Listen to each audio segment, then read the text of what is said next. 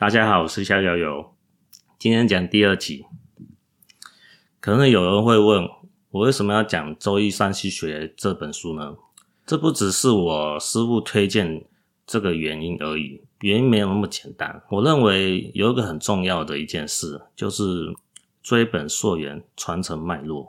为什么这么讲呢？我认为学一件事哦，要尽量追溯到它原来的起源，也就是说，我学。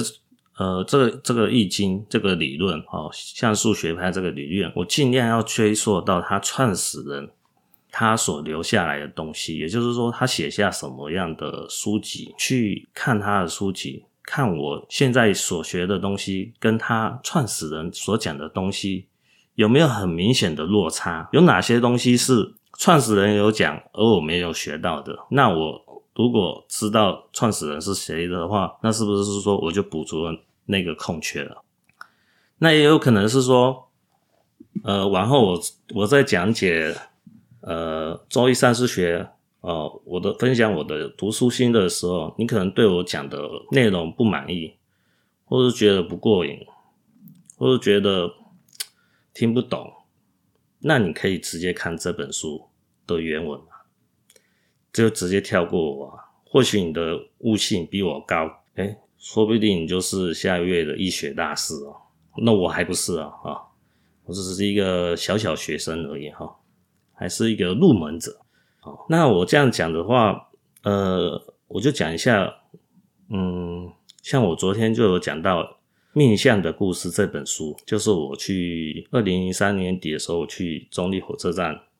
哦的书局旁边的书局买到这本书，那我要讲讲的是哦，这本书它的故事哦写得很好，但是它有个 缺点哈，我希望大家要先去了解，就是说它写的是过去有这件事，但是它内容有修改，像是人名啊，还有一些细节的东西啊，它有都有做变更。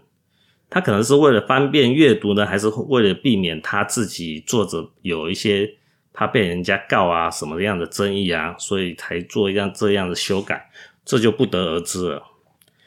比如讲《命相故事》第二集第一百四十五页，标题是“满清亲王后裔冠命得彩”，书中写到是说郑亲王多铎的后代。雍涛的故事，哦，那他这个，呃，就是说他的后代，哈，就是多铎的后代雍泰雍涛，哦，他变卖郑亲王府，这是书中所写的内容。可是呢，事实上是什么呢？我后来去查证一下资料，事实上是裕亲王府，哈，多铎的后代，哈，是叫端正，哈。呃，正是呃乡镇的镇啊，端就是旁边是一个立字旁的哈、哦，端端正哦。那时候卖这个裕亲王府的人哦，是端正的老妈啊、哦，叫东家氏。因为那时候东端正哈才端正才七岁而已哦，年纪还小，还不能做主了。所以说他这本书。命相的故事后面写的内容哦，都大部分都胡扯的，就是就写一个故事而已。但是有一件事是事实，就是裕亲王府被变卖，哦，然后他书中改写的是变成正亲王府被变卖，哦。所以说我要跟你讲的是说，为什么要讲到这件事呢？这个就讲到我。呃，我学八字的师傅的传承，哦，他这个故事，呃，这本书就有讲到这个开头。当然，这本书他没有写到了，哈、哦，这个面试是他的后续的内容，这个是只有我们这个门派的人才知道了。那我就提出来讲一下，你就知道我为什么要讲这个故事。就知道这本书就是《周易三 C 学》为何如此重要。在面相的故事第二集一百三十五页哦，标题是袁世凯破财，萨博士得财。书中写到这一段话，我念出来给大家听。据说当时最有名的有一个署名吴怀阁主的算命师，好像在北京晨报副刊写了一篇推论袁世凯明年破财的文字，引起很多同道人的辩论，说袁世凯依他的八字看，明年癸丑岁难免因病灾破财。呃，那个癸丑岁哈是指西元一九一三年。那袁世凯的八字是己未年癸酉月丁巳日丁未时。书中继续写道：袁世凯明年因太岁癸丑与八字中时柱丁位天克地冲，所以袁丹本人有病灾，而且因财库丑被冲，所以难免要破财。那事实上是发生什么事呢？发生的是发生事的人不是袁世凯。是袁世凯的长子，叫袁克定。袁克定是骑马的时候不慎跌倒，哦，摔摔摔下来，摔伤了，哦。所以说，在查维基百科的时候，你可以看到袁克定，哈，他的外号有叫袁大瘸子，哈，就是拐子，就是掰开掰开那样子，就是行走不良。那这本书。写的内容是不是真的呢？是真的哦，就是袁世凯的儿子袁克定摔马跌伤这件事是真的有这件事，但是呢，哦，是不是北京晨报副刊所刊登出来呢？这就不见得了哦，因为呃，袁世凯长子摔伤这件事是在一九一三年。那我去查，呃，网络上晨报哦，是一九一年一六年哦八月十五号创刊了，所以说，呃，我觉得有些人看这本书哦，有时候要比较平常心哦，当做娱乐性质先看一下哦，不要太去认真哦，去跟人家是说。唱反调说啊，这本书啊讲的就是有矛盾，就是骗人的，不是这样子哦，他是有这件事哦，有可能是写这篇文章的作者哦，他的记性不好啊，或是说他故意修改了哦，那我就不管了。但是我们要去认定一件事，就是说事实上是有发生哦，袁克定坠马叠山这件事。那这件事情我为什么敢肯定呢？哦，呃，我在二零一二年的时候又买了一本书，叫《天雨楼随笔》。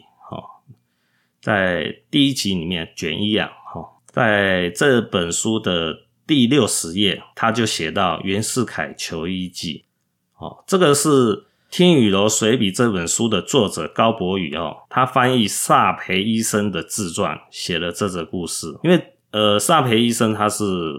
好像是美国人嘛，哦，他写的都英文嘛，那不可能写中文啊。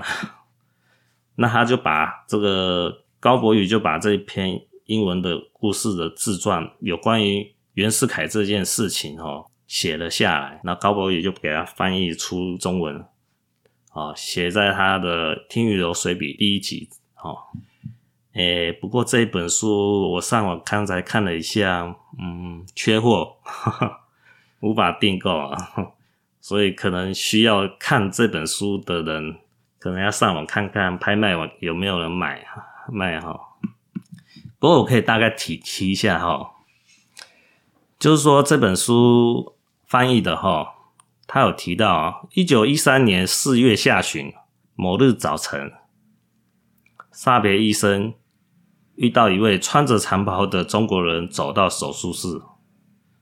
他把我拉向一个角落里，放低声音对我说：“北京元大总统有急事，要请你入京一下。”哦，原来是大约两个月前，袁克定从马上摔了下来，自此即不省人事。等到救醒过来，他的左腿、左背已经麻木了，到今天已经有六十多天了，还未能恢复原来状况。那这件事情就是袁世凯。派人去搜寻哪边医术高明的哦医生，可以去帮他的长子袁克定治好这个左背、左腿哦麻木的情况，那可能就像是没有治好，就是已经无法行动哦，就是像残残疾那样子。那萨培医生就答应了，那中间的过程就不讲了，反正就治好了。治好了以后，当然袁克定不是说就变成正常人，就那样子哦，手脚都可以正常跑步，行动都无碍，还是会有些掰开掰开掰开掰开了哦。所以但是呢，比以前那种可能不能动弹那种情况好多了。袁世凯感到很满意。所以袁世凯就问萨培医生，出诊的手续费一共多少钱呢？哦，请医生开个数目，以便自送。萨培医生在书中就写道，在他的自传中就写道，这个问题不好答复。所以萨培医生用一个很聪明的回应，就说：“袁总统高兴给多少就给多少，我同样乐于接受的。”哎，这个一招很棒哦！钱不是我开啊，你袁总统开啊，对不对？开低了啊，有失面子嘛，对不对？通常就很容易开高啦。后来萨培医生收到一个信封，打开一看，是一张面额十万两银子的支票，约值当时的七万多美元，很高吧？当时是一九一三年呢，那个时候七万多美元，搞不好就搞不好可能。超过现在的七十万美金也不一定哦，七十万美金就两千多万台币啊。那我为什么要讲这件事呢？这件事跟我刚才讲，跟我八字师傅的传承有关系。呃，这个就要讲到我八字的师公，好。呃，师公呢，他是独生子，然后他父亲呢是生意人，有赚很多钱，然后父亲呢也娶了好几个太太嘛，但就只有我师公这位独生子，所以就很宝很宝贝我这位师公的。但是呢，很不幸，我这位师公呢生下来就是瞎子，所以对他父亲来讲呢，这是一个。很沉重的嗯打击，那施公的父亲就要想一个问题，很严肃的问题，他以后长大怎么办？总不能养他一辈子吧？是不是？要是父亲不在了，家产总有挥霍完的一天嘛，那一定要让他学个一技一技之长啊。那个时候就很简单嘛，说书啊，算命就这样。那说书赚的钱很有限啊。那就是选择算命喽，算命那你得要找高手喽。所以呢，四公的父亲呢，花了很多很多的钱，哦，从中国的北部到中国的南部，从中国的西部到中国的东部，大江南北都找了一遍，哦，也不能说多找一遍，就是透过他的人脉关系，有钱嘛。就聘请高人来教，那这位高人呢，就回到我刚才讲的，哦，那就是命命相的故事第二集讲到的，书中写到吴怀阁主就是他啦。这位高人就是教我师公的高人。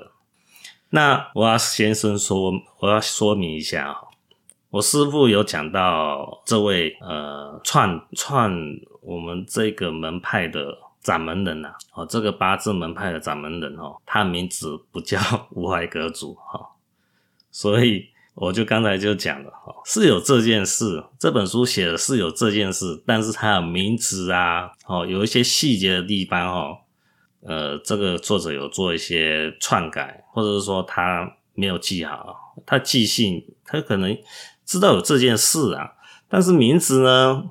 可能记不起来，那就编一个名词就写上去了。那我师父的父亲呢，就花重金聘请这位，我就姑且哦，呃，聘请这位吴怀阁主，我就姑且就是叫吴怀阁主了哈，因为我不想透露我这个八字门派的比较隐私的事情哦，所以还是按照书中讲的叫吴怀阁主。那这位无怀阁主呢，他就是记忆技能啊，那才有办法是说，为什么讲记忆技能？各位要想想看哦，要在报纸上写下自己对某个党政高层哦、社会名流的未来命运，这个是要承受很大的压力。你写的不准，人家就看就看破你的手脚啦，啊，落咖啦，没有用啦。那你以后如果真的是不准的话，你以后上那那是不是一直要改名哦？吴怀二号、吴怀三号、吴怀四号，是不是？那当然是就没办法累积客户嘛，也没办法建立自己的名声嘛。所以说他有把握，才有办法是说在报章杂志写下哦，我对这位名人的看法哦，为什么会发生这种事？那当然。呃，吴怀阁主教我施工这件事，呃，这个已经其实已经相隔二三十年了，我我预估啦，啊，我我估计是有二三十年，所以也不是我师傅的父亲一开始就知道呃吴怀阁主这个人，而是说吴怀阁主在。一九一三年创立这个名声以后，就给人有个印象，就知道这个高人哈。那他多多少少就会帮一些客户算命啊，哦，留下一些呃联络方式啊。之后他这位吴怀阁主就是我这个八字门派的创始，呃，就是掌门人哈。诶，你生生意稳定了，你就不见得就会要一直登广告，就是。吃老客户介绍的客户啊，哈，就已经够饱了，就已经可以让你算到都不想再算了，生活很稳定了。那我相信是说，我师公的父亲啊，一定是开的很很棒很棒的条件哦，才请得到这位无怀阁主，哦，掌门人呐，我这个八字门派的掌门人，就教我，呃，我这位师公。那我师公呢？嗯，当然啦、啊，在他年少的时候就出名了，可惜呢，很不幸，运气不好，没多久就碰上文化大革命。你有再有能力，在那个混乱的年代，也不能算命啊！一算命，搞不好就被人家说 黑五类，直接被打。所以那时候。生活苦哈哈，所以我师公对嗯文化大革命的这件事，嗯是心生嗯不满的啊、哦，这个大家都知道嘛，可以体会一下。那我讲到是说，像我师傅跟我师公学习的时候。是十三岁，哦，就学习了，大概就是国中一年级，嗯，也就是说，我师傅只有小学的学历而已，之后就踏上了算命这个行业，哦，拜师学艺嘛，呃，就我师父跟我讲，哦。我师公收门徒哦，他是就是要这个年纪，就是说国中一年级以内的啦，就可能你可能十岁啊、十一岁啊、十二岁啊、十三岁啊，哦，这这这当中年年龄的小孩，他才他才想要收，我师公才想要收。如果年纪大，你已经。二十几岁啊，三十几岁啊，我师公就不收了。为什么呢？年纪大哦，记忆力不大好了，还有俗事比较多，很难教啦。就是我师公可能讲一讲，对方也可能记一记，记也没多少，然后脾气。我师公脾气也不是是说很好的，你你记不起来，搞不好就拿个棍子就打过去了。可是呢，如果你说教个二三十岁啊，或是年纪更大一点的啊，他们说那这些人起码都是身体健康的人吧？哦，比一个瞎子还要年轻力壮嘛？哦，还要有有优势嘛？那我师公 也不可能说一个瞎子，然后拿个棍棒去打一个二三十岁的人，打得过吗？当然打不过啊，搞不好被反打一顿啊，被自己学生打还还得了？我想这也是一个顾忌啊。所以我师公他是选的呃徒弟哦，就是十几岁左右的。年纪大他不要，因为他的经验就是年纪大不好，不想教。这是在八字上这个呃这个算命的经验是这个样子啊。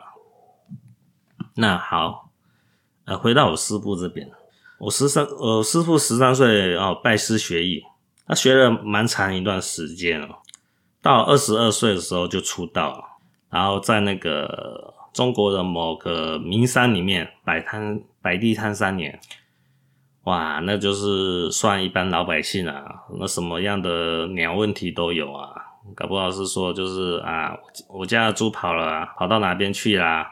哦，啊，我家的老婆是不是跟人家偷情啊？哦，啊，我我搞不好问又问啊，我的儿子是不是我亲生的啊？嗯，这些稀奇古怪的问题都会来啊。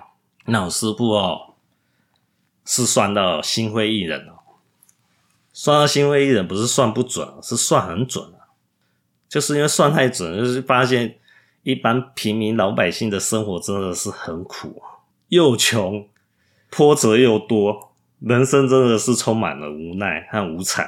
这有时候这个这个真的是会有有这种心态了，尤其是我师傅哦。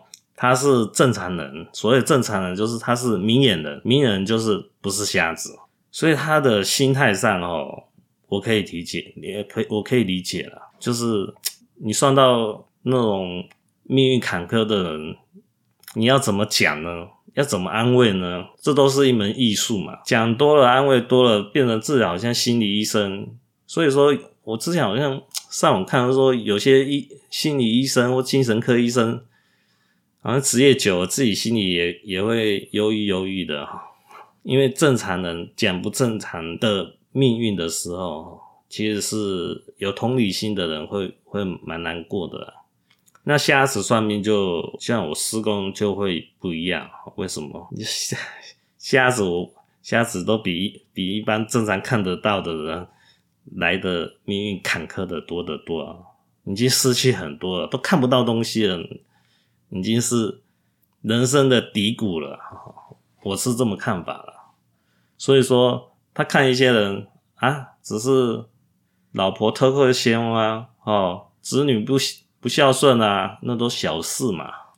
起码你这个人好手好脚的，还有机会再找老婆啊，大不了再生一个小孩啊，对不对？啊，我是这样猜测我师公的心态啊。所以说，瞎子他。比较能调试这个过程哦，就是算到命运坎坷的人，我想就是说还还好啦，没有我惨了哦，就是就是这样心态，我我是这么认为的，哦，这是我个人的浅见。那我师傅呃，在这个名山里面哈，他摆地摊三年，他主要目的然后他是要跟一个悬空风水学的高人学艺啦，那他等了一年。通过了考验哈，就是人家看他有诚意嘛。哦，我师傅有讲啊，三不五时啊，买个酒啊，去串串门子啊。哦，跟高人说，师傅，师傅好，这里是诶哪里的白酒很好喝啊，我买来孝敬给你啊。诶当然可能那位高人一开始说，不能叫师傅哦，我还没收你徒弟哦。可是送酒了啊。这位高人阁下啊，劝劝也劝不听，我就接受了。反正你叫我师傅，我我不见得要收你嘛，对不对？可是送了大概一年时间，你总不能说都收人家好处了，然后你都不教人家，这也说不过去嘛。之后就是我认为这样子就通过考验，就收我师傅了。好，那我师傅也顺利的学到了这个悬空风水学。那之后，我师傅呢，在这座名山里面哦，打听到了一位易经的高人，哈，也是出神入化的技艺，厉害厉害。为什么呢？我讲一个我师傅呃讲的，他遇到看到了什么？就是说，他拜访这位易经高人的时候，他看到一位。中年来，呃，中年男子来问事。那这位易经高人，我猜测啊，哈，应该是内心中就起了一个卦。这起了卦，可能就是时间起卦，哦，就是你在这个时间来，我就直接换算一个卦象，哦，你的上卦是什么，下卦是什么，你的动爻是什么，一下立刻中就可以起出来了。这个是你只要熟练就就可以做得到了，不会太困难。然后这位易经高人就就说了：“你的职业是什么？你为什么来找我？然后你有官司之灾？”哇！我师傅和这位中年男子就大吃一惊，准，好厉害啊！哈哈。然后那一位易经高人又平淡而讲：“你何时会离婚？然后你现在又跟一个有妇之夫勾搭上了，对不对？”啊，自然也是神准无误啊。那我师傅见到这位易经高人，就只凭一面之见，就能把这一件事算出来，比算八字还厉害啊！尽管是说，哈，我师傅学的八字是那个蛮师神算，对这个算命哈是很有心得把握的，这自然称为神算，那当然就有到那个 label 了。但是要是说像这种这位易经高人这样子一面一一见之一面之之缘就可以讲出这些事出来，我师傅可能还没有到达这种境界啊。在我师傅二十七岁的时候，那当然啦，就要跟这位高人哈，我赶紧啊，哦，投其所好啊，哎，就拜师成功了。哦，那都是要有耐心的了。哦，那为什么要跟我师父八字算命那么厉害，还要再学易经？呃，我要是跟各位讲哈。八字算命哈，它不是万能的。所谓不是万能，就是怎样？它可以算出从这个八字里面可以看出这个人在某个时间点有一个凶灾，但是这个凶灾呢，哎，到底是意外之灾呢，还是病痛之灾呢？这就不一定了。这就看不出来了，所以说，呃，有些算命师哈，他会比较取巧一点哦，就算是他记忆算算命的记忆已经达到出神入化了，他会比较取取巧，就是说，哦，什么什么，好像叫猛暴三灾啊，哦，是还是说三灾病痛啊？你这一年会有三灾病痛啊？这就把这些是。意外啊，哦，或者是说病痛的事情啊，都合在一起啊，那是涵盖的范围比较大嘛，那当然会比较容易准了，啊，对不对？啊，那就比如讲说，哦，算命说，呃，来三十岁的年轻，呃，那个中年人来了，啊，你二十岁，啊，发生了三灾病痛，很严重哦，啊，那个人想说二十岁，对呀，我就。走楼梯不小心跌倒摔了下来，哇，躺了一个月，准啊！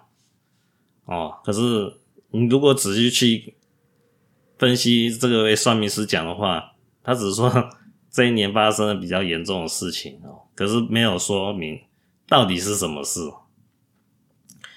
那我为什么要讲到是说易经的重要性啊？啊，易经跟八字是可以结合的。我这个门八字算命门派呢，就是把易经跟八字结合在一起，就是要解决这个问题，到底是山灾的问题呢，还是病痛的问题？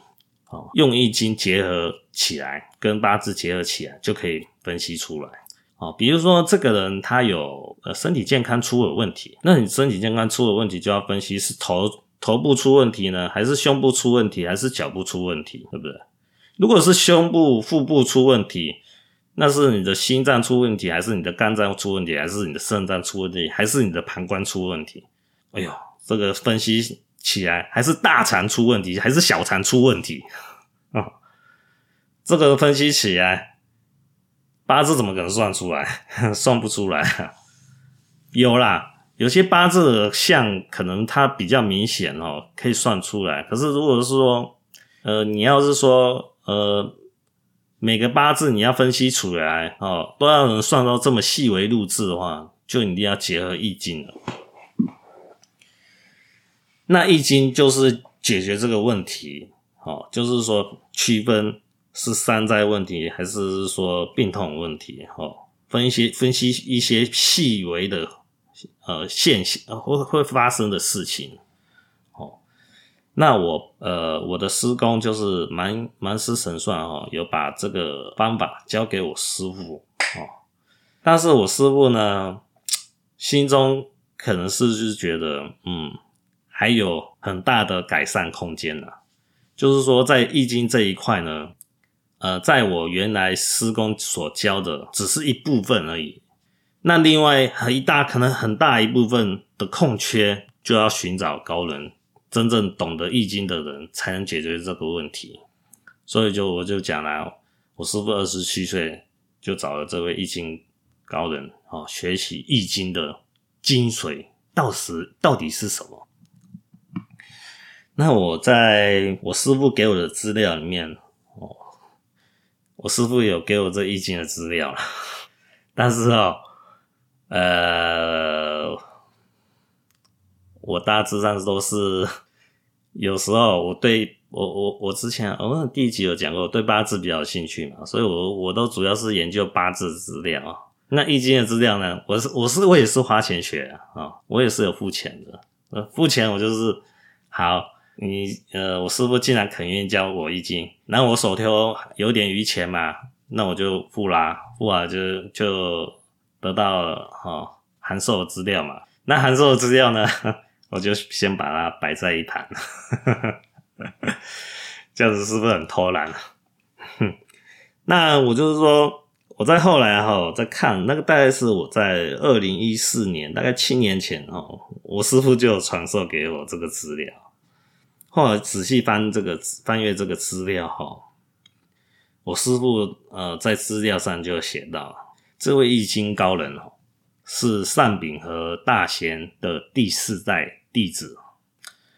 呃，单秉和呢，他是他名字哈是从善的善，秉持的秉，和气的和哦。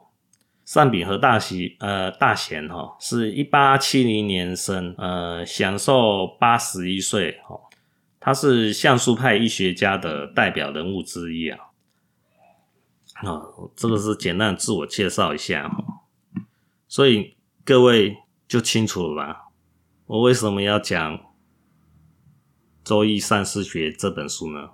就是因为这本书很重要，哦，这个既然就是传承脉络下来嘛，你你懂吗？呃，我呃。就是说，各位听众能理解吗？就是说，易经高人是第四代弟子，那我师傅就是第五代了。那我呢？呃，我还不敢说我是第六代了，因为我还没有把资料啊、学习啊精通下来，我还不敢自称是第六代。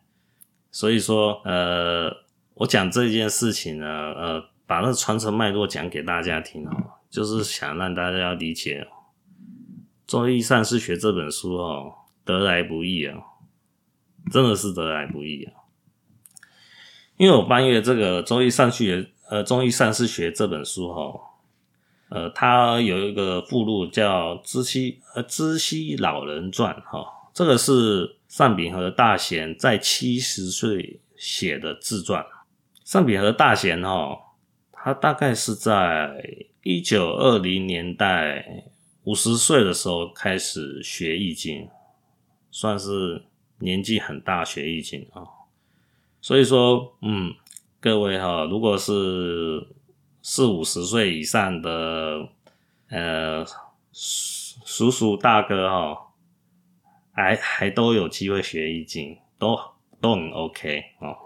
不像学八字哈，八字基本上要是我我自己看法，要是我以后收徒弟，假设啦，假设啦，以后我也不知道会不会收了。假设假设会收徒弟的话，年纪大我也不想收，因为有点对不起对方。就是说，对方如果想要学八字，然后年纪大。我收了对方的钱，对方要是学不会的话，其实有很大的问题，是因为他记不住了，可能是这个问题会比较大。因为八字真的要考虑的东西还蛮多的，它它有背后一一一个一整套的一个逻辑啊，是博大精深的，比易经难得多得多得多了啊！我只能这么说了。那回到刚才讲的。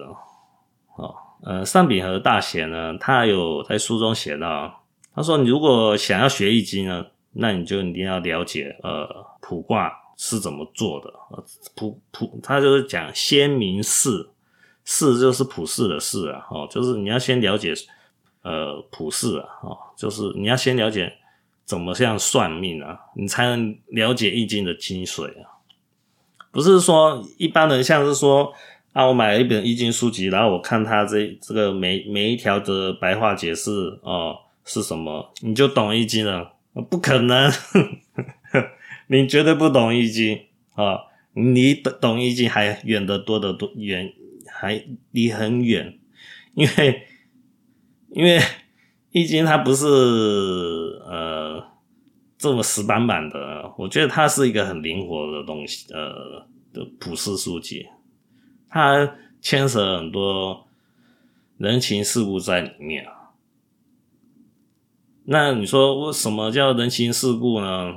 这个东西要有一定出社会的人生历练的人才能领悟、领悟一下、领悟出来。像我刚才讲，呃，像我第一集讲了，我二十二岁、二十二十三岁左右学命理嘛。我那时候学易经，肯定学不懂，肯定学不会，因为我没有人生历练，无法去体会易经所要表达的意思是什么，没办法体会。当人生遇到挫折多了，看的事情也多了，嗯。渐渐就有这个体会了，我是这么觉得的。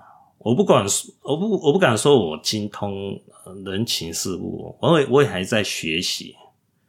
哦，说那我说我我在学习，我就会买一些呃历史有关的书籍来看哦，以史为鉴嘛，对不对？以历史为鉴嘛，因为历史都是。过去发生的人事物所发生的故事，他都都都会把一些这些人发生这件事情的过程，他为什么会发生这种事情，然后他怎么样处理这件事情，他个性是怎么样，所以他造成这样的结果哈。那历史就是不断的重复发生嘛，因为为什么？就是人性是不会变的嘛，就一而再，再而三会发生。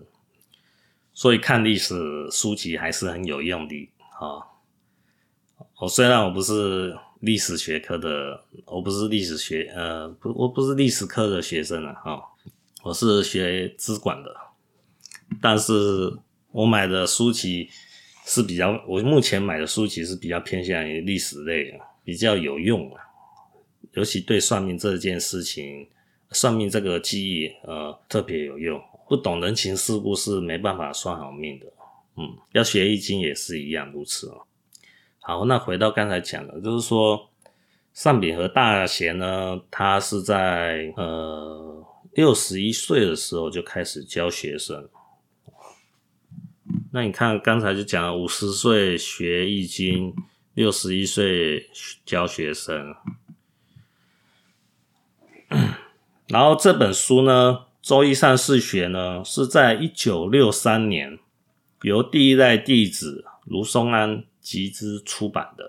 哦，他那时候是在呃中华书局是繁体字哦的版本哦。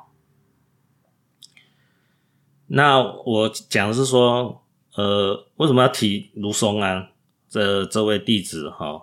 对我来说是前辈了，嗯，好、那就是说，呃，像维基百科有讲到，哦，上柄和大贤呢，呃，他的第一代弟子呢，有一位叫，呃，是有三位，是叫黄寿祺、卢松安、梁龙洛，哦，第二代弟子是叫张善文、余长江。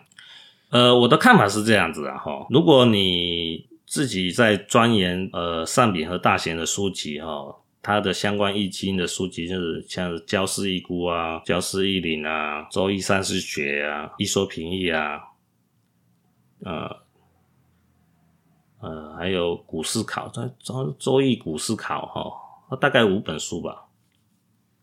这本书如果你研究完了还觉得不过瘾，我认为哈，你就可以找这刚才讲的呃第一代和第二代弟子这五个人啊，都是你就。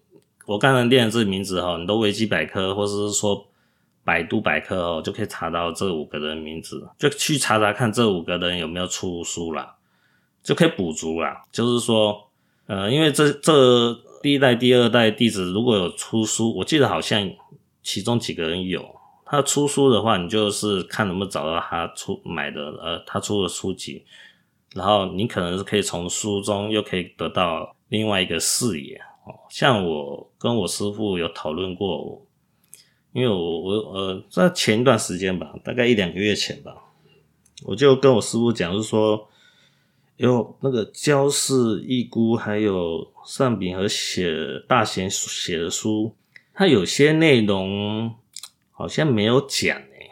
我师傅就回我，那当然啦，哦，这都有些很有些东西都是要口传心授的嘛。那也就是说，各位买的书籍哈，市面上买的书籍哈，也就是透露易经的一小部分啦。哦，但是我觉得，哎，还是给给予很多人受用之处啦。那只是说，就像我讲的哦，就像我师傅在二十七岁遇到哦易经高人，算到这种出神入化哦。